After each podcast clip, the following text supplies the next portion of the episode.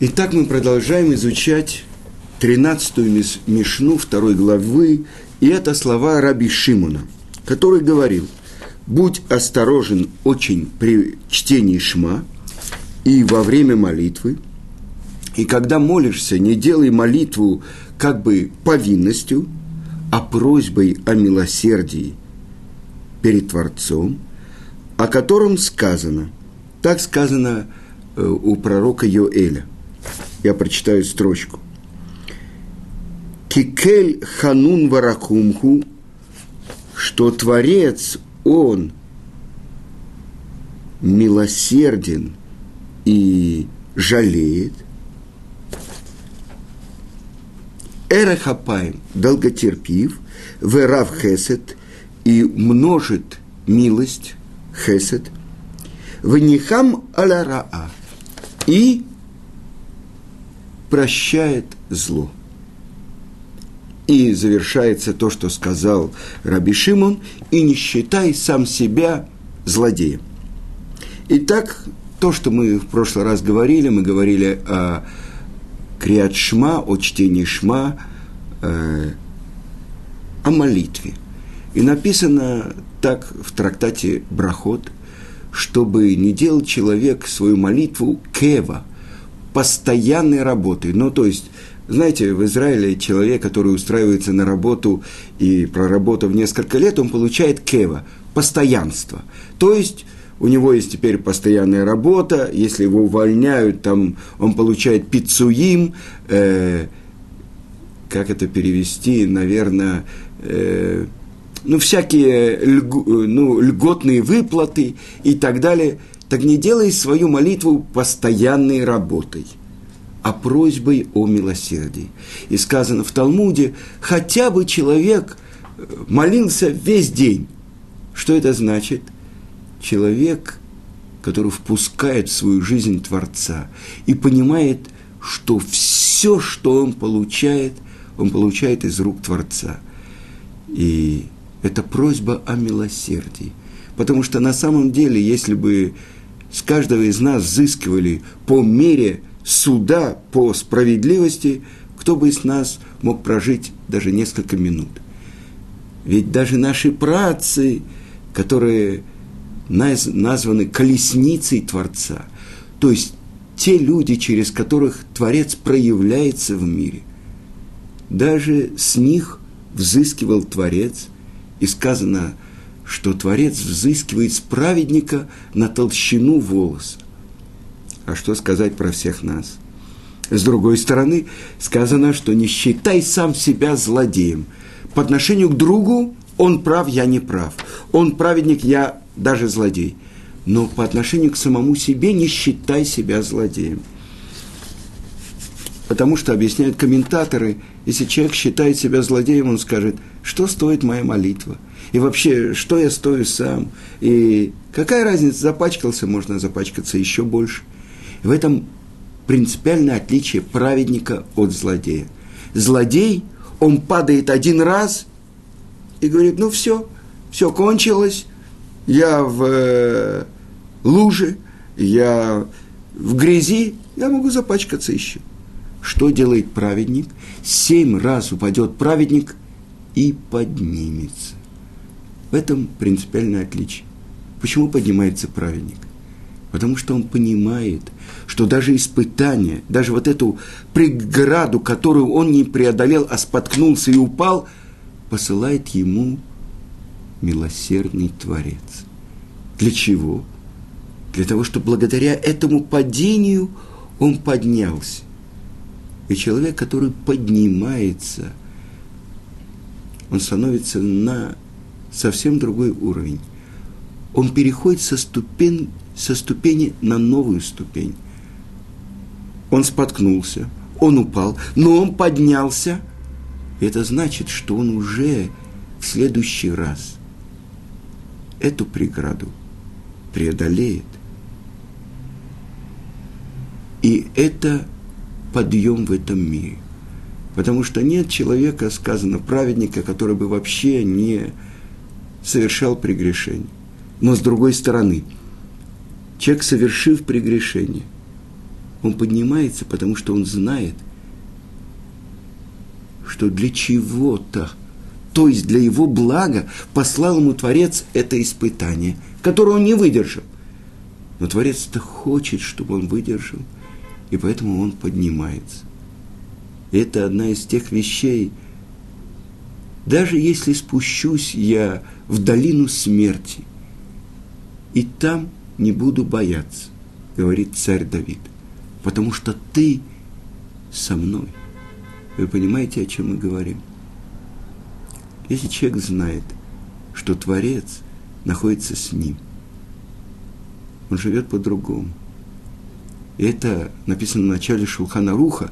Это одно из больших достижений праведников. Шивите Ашем Ленигдит Тамид.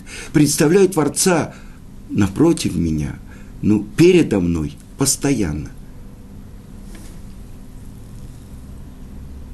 И недавно у нас прошел праздник Пурим. Я понимаю, что когда пойдет эта передача, это уже будет, может быть, даже после Песаха. Но об одной вещи я хочу поговорить, это тоже связано с пониманием того, что такое молитва. Прежде всего, корень молитвы, где это написано. Раши приводит Мидраш, что в Йом Шлиши, на третий день творения, когда были сотворены вся растительность, э, все травы, цветы, кусты, деревья, они все были готовы и стояли перед выходом – то есть еще не вышли, еще не пробили почву. Что же не хватало? А в шестой день был сотворен Адам, человек. И как же он мог быть сотворен, если не было еще дождей? Так сказано, что поднялась э, вода, нижняя вода. Эд, эд, ну как бы порог поднимался над землей.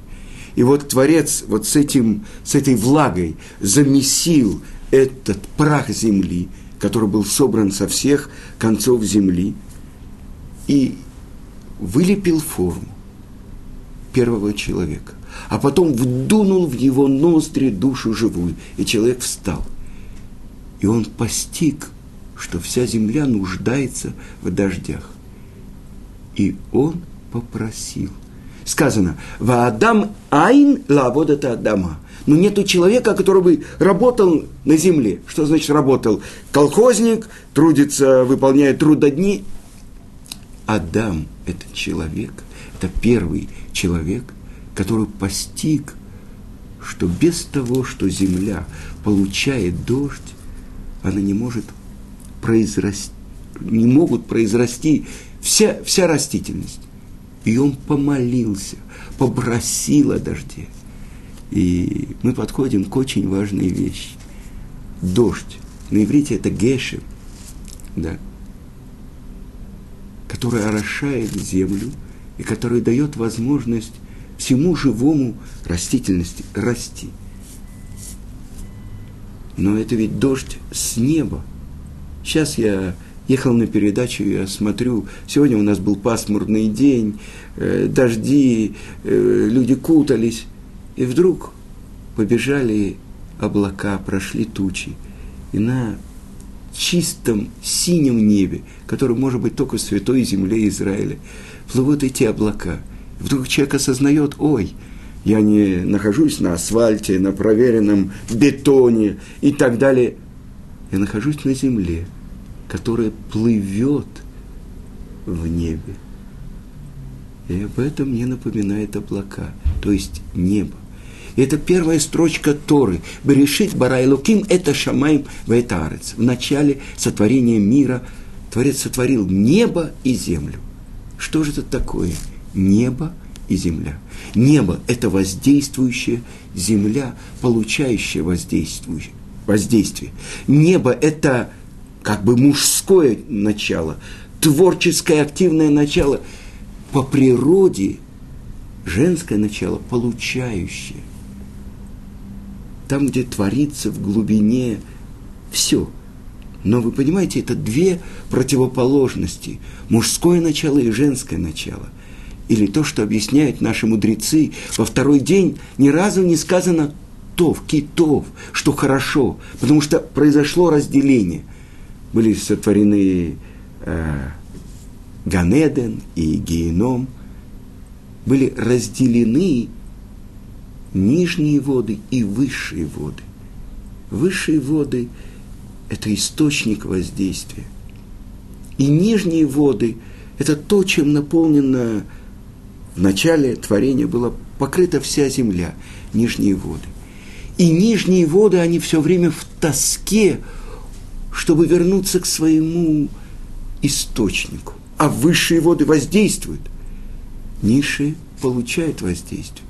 И вот когда на землю выпадает дождь, происходит такое. С другой стороны, вот эта тоска, эта мечта о возвращении к источнику. То, что наполняет нижние воды, когда они поднимаются. И в этой связи объясняет Гаон Рамыши Шапира чудо Пурима. Сказано так в трактате Шаббат, 88-й лист, то, что написано в Мегилат Эстер, «Киему вы киблу». Киему исполнили то, что уже получили. То, что получили с горы Синай. И там как бы было у нас право говорить, мы не обязаны исполнять. Почему? Потому что объясни, написано э, в Торе, расположились бетактита ар. Можно перевести буквально у подножия горы. А можно перевести буквально немного по-другому. Расположились под горой. И написано так в Талмуде, что Творец взял и подвесил гору над ними, как перевернутый чан. И сказал им, если вы примете Тору, будет продолжение у мира. Нет, здесь будет ваша могила. И тогда что? Мы как будто приняли Тору насильно. И тогда у нас есть оправдание, если мы не исполняем э, кошелек или жизнь. Э, ну что делать? Возьмите кошелек. Я добровольно отдал кошелек. Нет, я хочу жить. Так то же самое можно было сказать и про получение Тору. Но это продолжалось до событий Пурима сказано, заново приняли Тору в дни Ахашвероша. Но до этого что-то произошло. И объясняет это Раши. Из любви к тому чуду, которое сделал для них Творец, сделали чуву. Но что было раньше? То есть, вы знаете, Мегилат Эстер Легалот – это открытие. Эстер – скрытие. То есть открытие скрытого. А что скрыто? Ни разу не упоминается имя Творца в Мегелат Эстер. Казалось бы, э, внешний ряд событий, хроника э, царя Ахашвероша э, убивают одну царицу, берут другую, под ним возносят первого министра, потом его вешают, поднимают другого. Царские ну, переворот, который при дворце э, великого царя, управляющего почти всем миром, 127 странами. Но есть одна вещь. В законе написано, что до того, как мы начинаем читать Магеллат Эстер, мы должны ее раскрыть и сложить гармошкой. Почему? Потому что тогда откроется, что каждое движение, описанное Магеллат Эстер, происходит по управлению Творца этим миром. То есть каждый шаг, то есть от того, что евреи увидели, что Творец сделал им это чудо, отменил этот страшный приговор Амана, 13-го Адара должны были уничтожить весь еврейский народ. Первая попытка уничтожения всего еврейского народа в мире. И вот из-за любви к тому чуду – они сделали чуву. А потом приняли заново на себя Тору. Так как они сделали чуву? Через что они сделали чуву? И объясняет Гаон Рамойши Шапира ту строчку, где написано, описывает Тара про первую войну против Амалека. И сказал Муше Рабейну Йошуа, выйдешь завтра на войну, и с ним выходят цельные праведники, а я поднимусь на гору буду молиться. И как он молится? И сказано в Торе, «Ваядей Моше эмуда», а руки Моше эмуна, вера. Можно перевести в верности. Он возносит руки, руки над головой в молитве. Творец, спаси этот народ. И потом, когда отяжелели руки Моше, то с одной стороны поддерживал его руку Хур, с другой стороны, вернее, с правой стороны э, а Аарон, с левой стороны Хур, он сел, потому что он не мог уже э, выдержать. Но сказано так, говорит Мишнев в Рошана, когда поднимал руки Муше, побеждал Израиль. Когда опускал он руки, побеждал Амалек. И разве руки Муше делают войну или побеждают войне? Но, когда евреи обращают свой взгляд – и свои сердца к небу, они побеждают. Когда они опускают глаза и сердца на землю, побеждает Амалек. То есть руки Муше Эмуна раньше это была форма нашей молитвы. Э, написано в святой книге Зор, что Раби Шимон бар Йохай много раз поднимал руки в молитве. Почему же мы этого не делаем? Объясняем в Шулхана Рухи Раби Акива Эйгер, что мы не делаем так сейчас, потому что так молятся христиане. То есть есть такие вещи, которые мы не делаем из-за того, что они взяли, взяли это у нас. Но что это за молитва с вознесенными руками? Это значит, что я стою перед тобой, Творец. Я обращаюсь к тебе – это без слов, без всего.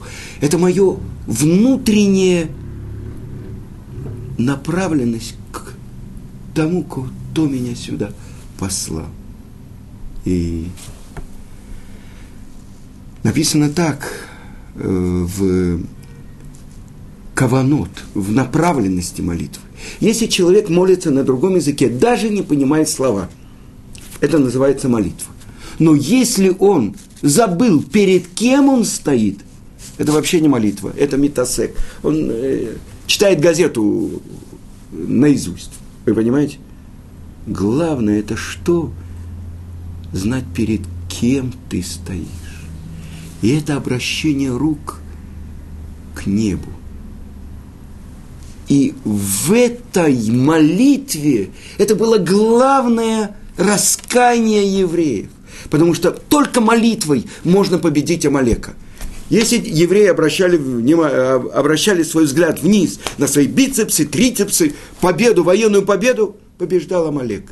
Потому что он получил это от своего дедушки, от а, Амана. То, что благословляет его отец Ицкак. Руки, руки Исава. Руки, которые уничтожают, уничтожают, убивают. Аль-Харбехатихе, твоим мечом ты будешь жить. А голос, голос Якова. И там, где находится, присутствует голос молитвы и голос изучения Торы Якова, руки Исава, руки Амалека не могут ничего сделать. Так вот, где корень раскаяния еврейского народа? Сказано, что Мордыхай и Иудеи э, – что он сделал? Он надел на себя мешковину, посыпал голову пеплом и ни на минуту не прекращал полагаться, что только Творец может спасти. И после коронования, когда он проехал по всему городу в царских одеждах, на царском коне, когда Аман, первый министр, ведет его и провозглашает «так делаю тому, кого царь хочет выделить», после этого что он делает? Он возвращается мешковине и пеплу, возвращается к молитве. Аман говорит случайность. Он возвращается домой и говорит, ой, э, ну получилось так, ну не, не, не, не вышло. Микро, случайность. И вот это конфликт, главный конфликт между Амалеком и нами. Амалек говорит, я начало народов.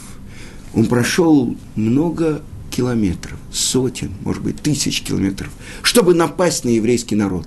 Творец, ты совершил ошибку. Начало народов – Амалек. Но завершение его – полное уничтожение. А еврейский народ, даже получая величие, царь Давид, что он говорит? Вани толат вело иш. А я червь, а не человек. Червь. Какая главная у него сила? У него нет рук-ног. У него есть только рот. Это, это тот, кто во главе еврейского народа, еврейский царь. Я буду гнаться за своими врагами, положу ногу на их шею и буду знать, что все это, победу, дал мне только ты. С другой стороны, это обращение к источнику жизни. Ведь руки – это то, через что человек проявляется в мире, это его деятельность. Он отдает это Творцу, он поднимает их в молитве и говорит, Творец, спаси. Где бы я ни находился, на каком бы уровне я падения, я не отошел от него. Я знаю, я знаю. И это знание не может забрать у меня никто, что только Он может меня спасти. Больше того, даже меня со всеми моими падениями и шишками на лбу и на всех местах, только Он может меня спасти. И это молитва, просьба о милосердии. И объясняется, что есть три вида молитвы. Это потому что Творец долготерпеливый – он может спасти человека от всех несчастий, даже если человек творил много плохого. Дальше. Чтобы Творец смилостивился над ним. И даже если из-за его поступков человек недостоин, все равно, так как он многомилостлив, обращение к нему – и чтобы Творец простил все его грехи, несмотря на то, что он недостоин. И все эти три вида молитвы помогают человеку только, когда человек просит о милосердии и жалости. И что это значит, не считай сам себя злодеем? Об этом мы говорили. Как я могу просить о чем-то, если я такой злодей? Часто можно услышать от людей такое выражение. Известно про то, что большой еврейский мудрец, Хазоныш, который постоянно изучал Тору до последней капельки сил, как-то пришел к нему э, его ученик, Равхаем Брим. Я был у него на уроках. И он рассказал, что как-то он пришел к Хазунышу и увидел его, что его ноги на подушке, а голова в другой стороне. И он спросил у него, э, э, почему вы так странно легли? Он говорит, я учил Тору. Ну и что? А потом свалился на кровать. Ну так почему вы не легли на подушку? Если бы у меня была сила еще выбирать, куда лечь, я бы еще учил Тору. То есть до полного изнеможения изучения Торы. Так вот, если человек думает, что он злодей, разве Творец примет мою молитву? Хазуныш, вот этот великий еврейский мудрец. Ему нужно было купить ботинки. Самая простая вещь. До того, как идти в магазин, он просил, Творец, помоги мне, чтобы я нашел именно те ботинки, которые мне нужны, и как можно быстрее. Как? Можно просить о таких мелочах, надоедать Творцу.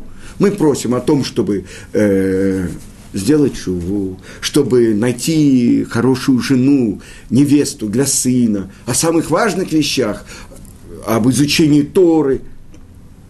Об этом можно просить. Так вы понимаете, праведник – он впускает в свою жизнь Творца во все. Все из твоей руки я получаю. Но часто мы с трона, то есть, вернее, мы сидим на троне. И мы говорим, это я своими усилиями, своими мозгами, своими бицепсами, трицепсами сделал все то, что я получил. А когда человек чуть-чуть сдвигается, сходит с трона и говорит, на троне должен сидеть царь а я только вторая буква алфавита. Я нахожусь в мире Творца. И тогда все, что Он мне дает, главное, что жизнь, детей, благополучие, заработок, все из Его рук. Тогда человек по-другому это понимает. Вчера один мой друг, после урока, мы были на уроке вместе, он мне сказал, ты знаешь, я думал, ну что это такое? Ведь это так, как бы, ну что, мы служители Творца. Но написано «авадим», рабы. А если раб, то он должен принимать волю хозяина во всем. Этот человек когда-то очень много зарабатывал в России, и он сказал, значит, сейчас ему очень мешает, что он меньше зарабатывает, он учит Тору и так далее, подрабатывает. И он сказал, вдруг я понял, что ведь это новая роль, которую дает мне Творец. Почему же я брыкаюсь? Я должен прикладывать усилия, он, э, у него есть какое-то дело э, между занятиями, он делает что-то. Но я должен принять, что если это он мне дает, так это самое лучшее для меня. И он говорит, и мне это было легче, и в Пурим я работал как водитель, отвез э, учеников нашей Ишивы в город Нейбрак, 12 часов работал. Но это гораздо легче мне стало понимать. И это то, что объясняет Хатам Софер. То, что каждое речение, которое было на десяти, э, на скрижалях, десять заповедей, первое – я, Ашем, Бог твой, который вывел тебя из земли египетской, из дома рабства. Это было видно со всех четырех сторон. То есть в любом положении, в любом состоянии человек, он должен помнить, вот, Творец, который вывел меня из земли египетской, из дома рабства, он всегда связан со мной. А что я делаю? А я закрываю свое лицо – я же не вижу сейчас никого. Значит, никого нет. Это очень важное знание. И это одна из тех вещей, которые требуют постоянного укрепления. Одно из них – это Тура, другое – это молитва, а третье – это полагание на Творца. И мы учим эти вещи – только чтобы правильно понимать. А человек, который по-другому понимает, он уже немножко другой человек. На этом я завершаю. Всего хорошего. До следующего урока.